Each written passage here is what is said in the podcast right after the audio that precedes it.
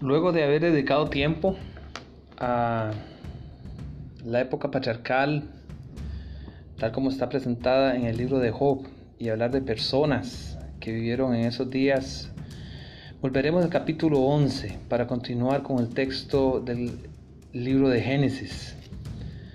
Allí, luego de hablar de la Torre de Babel, en los versículos 11 al 26, Génesis presenta la línea de hombres fieles que vino de la familia de Sem.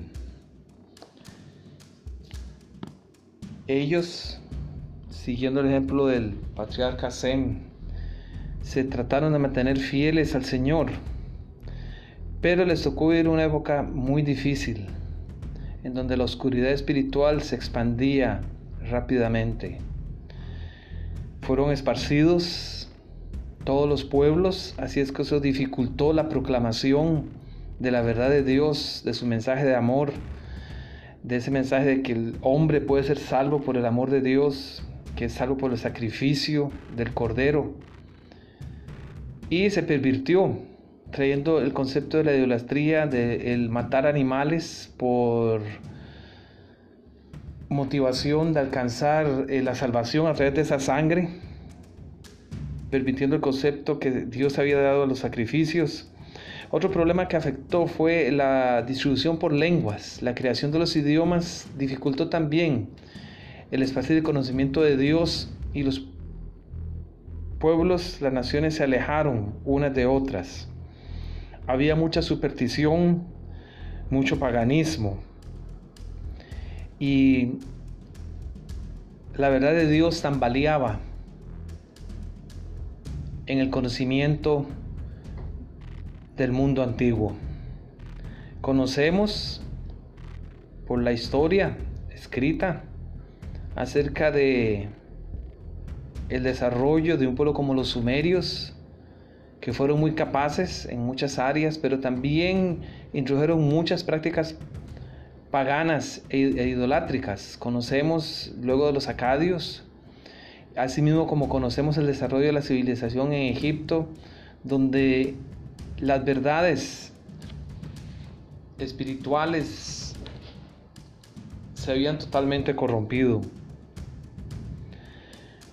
Dios se había llamado a los descendientes de Sem, pero es interesante ver que el texto presenta que ellos en un momento también empezaron a ser afectados.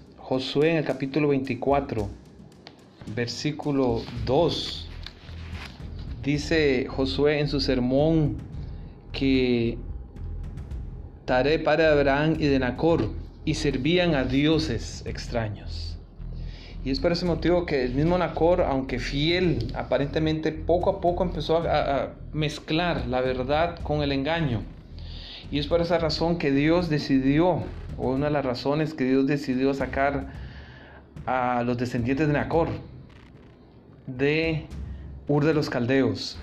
Y Ur de los Caldeos fue la capital de la tercera dinastía de Ur del siglo XXI antes de Cristo y es interesante que este siglo de 2100 al 2000 es la época de Abraham de acuerdo a la cronología bíblica.